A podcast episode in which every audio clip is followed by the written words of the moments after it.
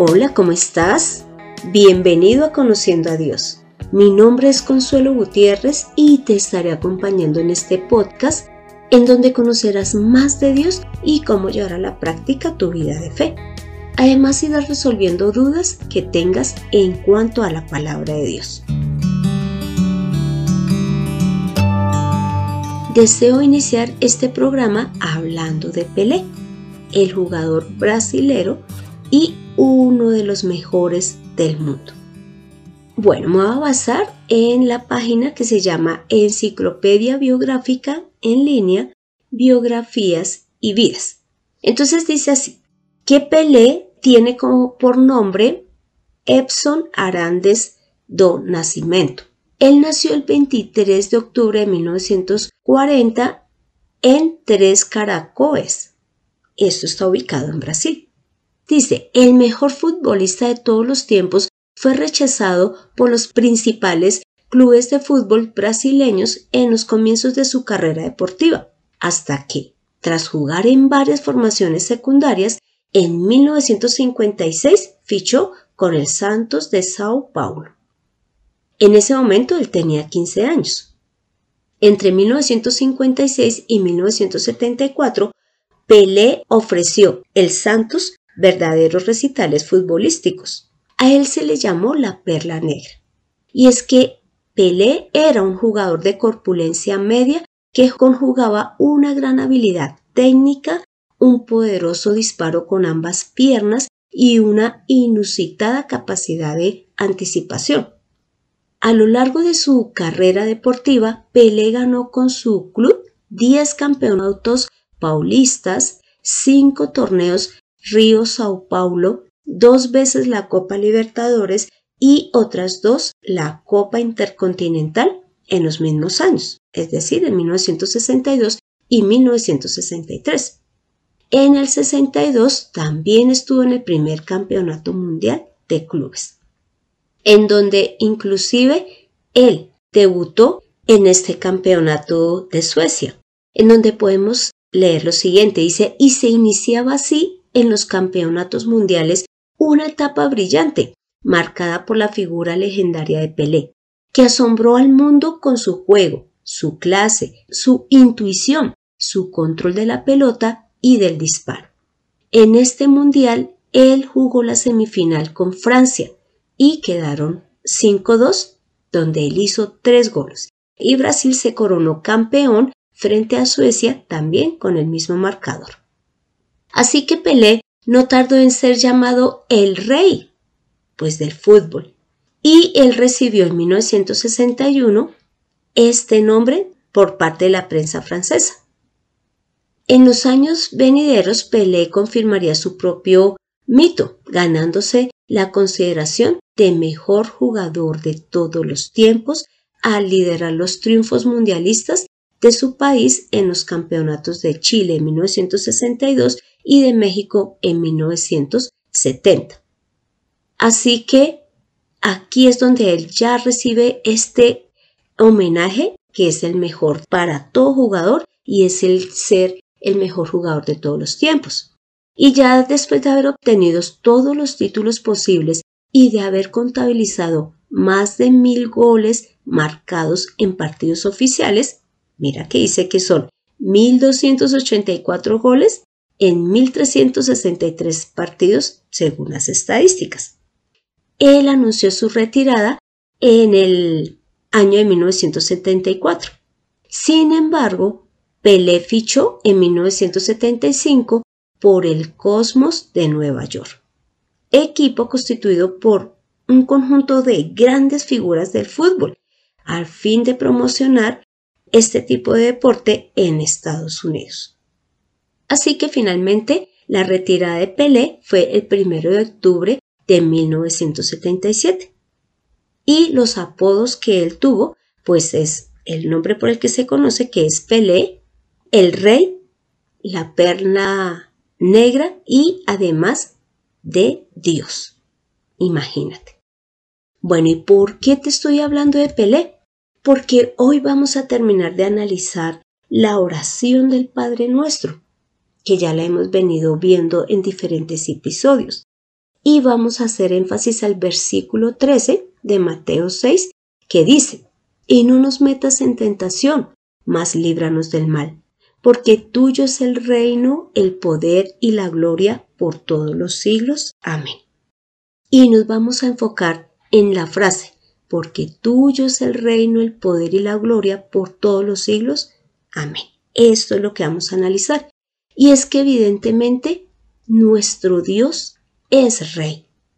¿Te acuerdas que en el versículo 10 de Mateo dice que venga su reino a nosotros y que se haga su voluntad así en la tierra como se ejecuta en el cielo?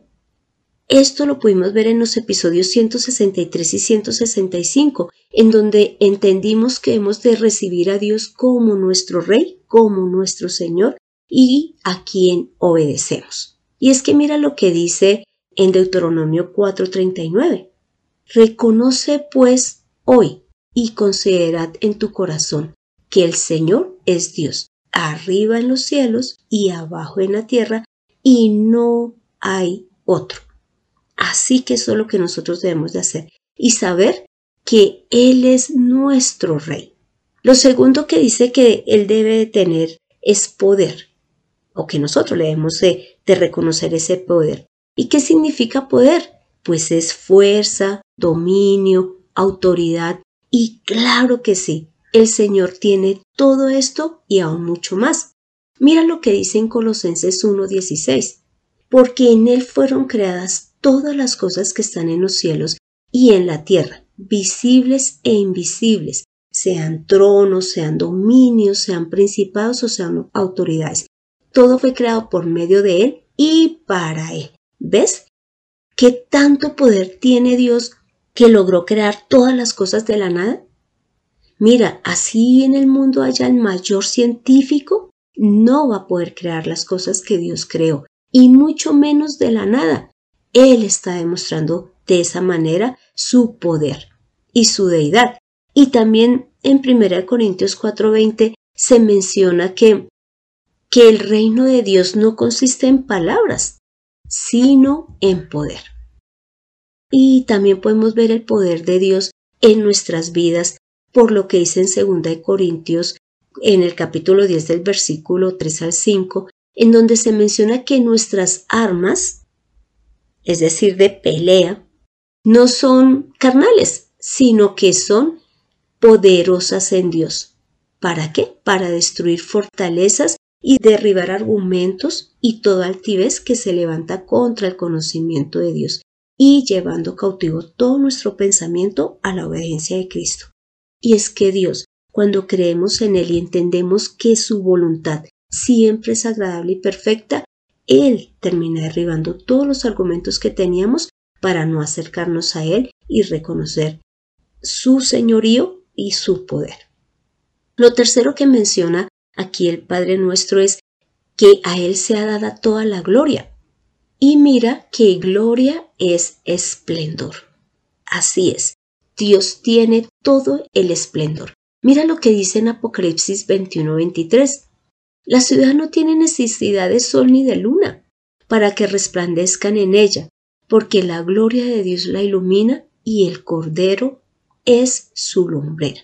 Es decir, que Dios, su esencia es luz. Él es brillante, Él no es tinieblas. Inclusive, por eso Él a través de Jesús dice que ha llegado la luz a este mundo, porque en Él no hay nada de oscuridad. ¿Y cómo te parece que ese honor, esa gloria y ese reinado que le damos a Dios, también se lo debemos de dar a Jesús? ¿Por qué? Porque mira lo que dice en Romanos 9:5. De ellos son los patriarcas, y de ellos, según la carne, proviene el Cristo, quien es Dios sobre todas las cosas, bendito por los siglos. Amén. Así que a ellos hay que tratarlos de la misma manera. La siguiente pregunta que debemos de hacernos y de responder es ¿por qué debemos de verlo como rey y darle el honor y la gloria? Pues sencillo, porque Él es el creador. Mira lo que dice en Apocalipsis 4:11. Digno eres tú, oh Señor, y Dios nuestro, de recibir la gloria, la honra y el poder, porque tú has creado todas las cosas y por tu voluntad tienen ser y fueron creadas. Y lo segundo es porque nosotros fuimos creados para su servicio. Y es lo que se menciona en Efesios 1 y en el versículo 11 y 12, donde básicamente dice así, en él también recibimos herencia, habiendo sido predestinados según el propósito de aquel que realiza todas las cosas conforme al consejo de su voluntad, para que nosotros, que primero hemos esperado en Cristo, seamos para la alabanza de su gloria. ¿Ves? Para eso fuimos creados, para servirle y para darle la gloria y la honra. Así que, ¿cómo vamos a darle esa gloria y honra? Lógicamente, primero es que lo reconozcamos como Dios. Un ejemplo sencillo es, los niños o los hijos, independiente de la edad que tengan, deben de darle una honra a sus padres. Y lo van a hacer cuando los reconocen como sus padres. En nuestro caso, se la daremos a Dios cuando veamos y entendamos que Él es Dios. Mira lo que dice en Deuteronomio 32, 39. Aquí es Dios hablando. Vean ahora que yo, yo soy, y conmigo no hay más dioses. Yo hago morir y hago vivir. Yo hiero y también sano. No hay quien pueda librar de mi mano. Y en Éxodo 34, 14 dice, de ninguna manera te inclinarás ante ningún otro Dios, porque yo, el Señor, soy un Dios celoso. Mi nombre es Dios celoso. ¿Ves? A Él lo hemos de reconocer como Dios para poderle darle esa gloria y esa honra que Él merece. Lo segundo que hemos de hacer es respetar su nombre.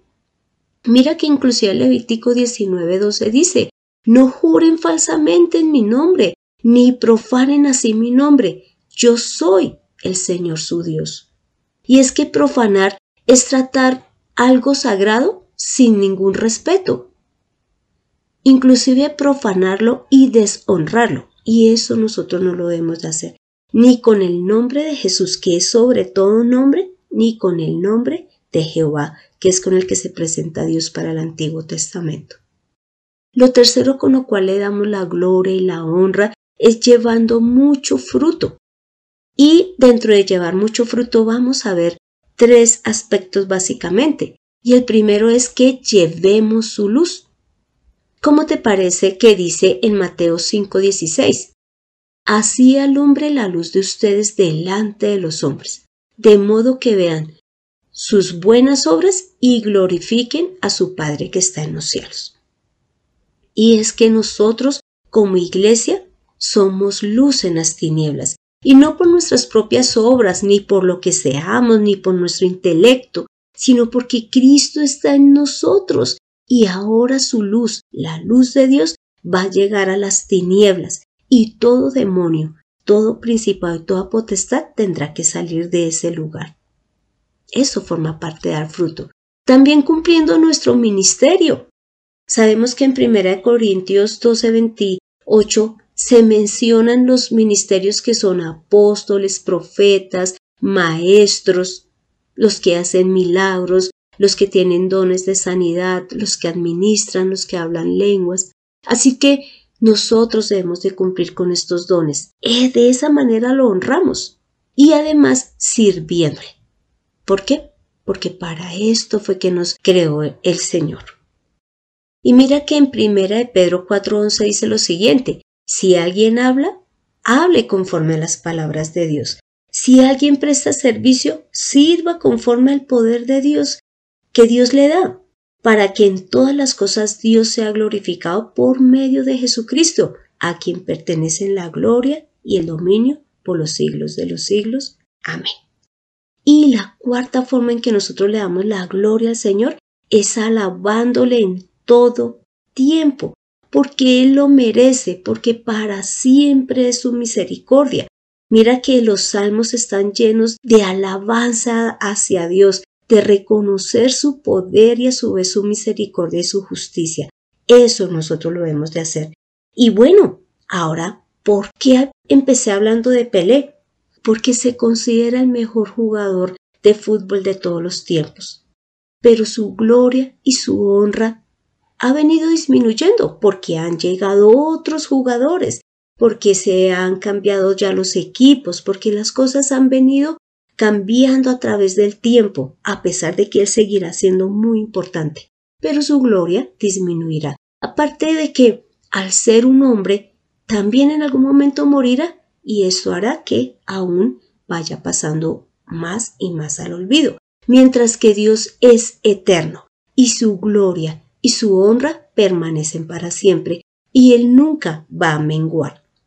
Así que para terminar, te pido que leamos Apocalipsis 15, 4 que dice, Oh Señor, ¿quién no temerá y glorificará tu nombre?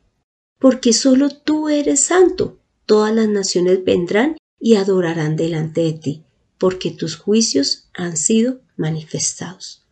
Y además en Hebreos 13:15 dice, Así que ofrezcamos siempre a Dios por medio de Él, es decir, de Jesús, sacrificios de alabanza, es decir, de frutos que confiesen su nombre. ¿Ves?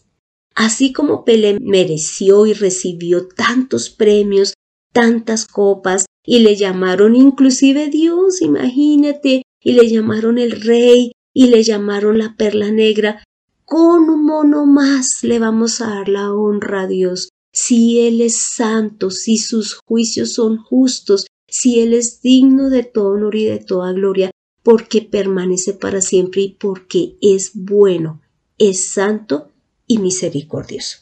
Así que ahora te pido que me acompañes a esta oración final.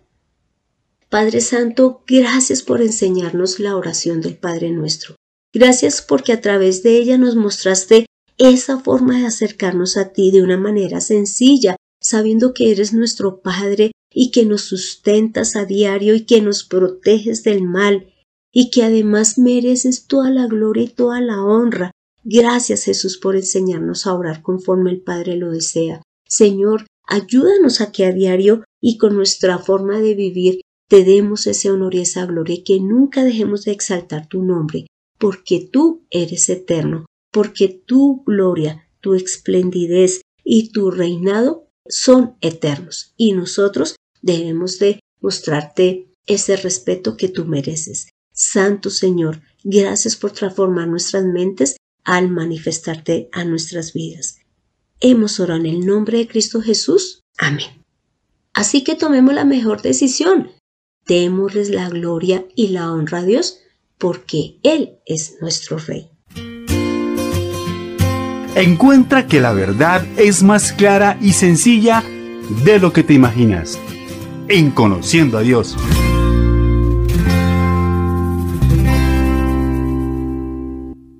Este fue el episodio 173, en donde vimos que Dios tiene un reinado eterno y que desea ser nuestro Señor, pero no para tenernos sometidos, sino para que disfrutemos honrarlo, servirle, obedecerle ¿Por qué? No porque Él necesite de nuestra gloria y de nuestra honra, sino porque para nosotros debe ser un honor tenerle como nuestro Dios, como nuestro Padre.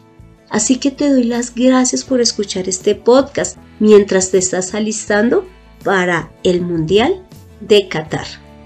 Y si deseas que tratemos un tema en especial, no dudes en escribir al correo de mirtaconsuelog.gmail.com que con gusto trabajaremos en el tema que tú propongas. Soy Consuelo Gutiérrez, tu compañera en este camino. Quiero darle las gracias a José Luis Calderón por la edición de este podcast. Exaltemos el nombre de Dios, que Él es digno de toda honra. Nos vemos en el próximo episodio.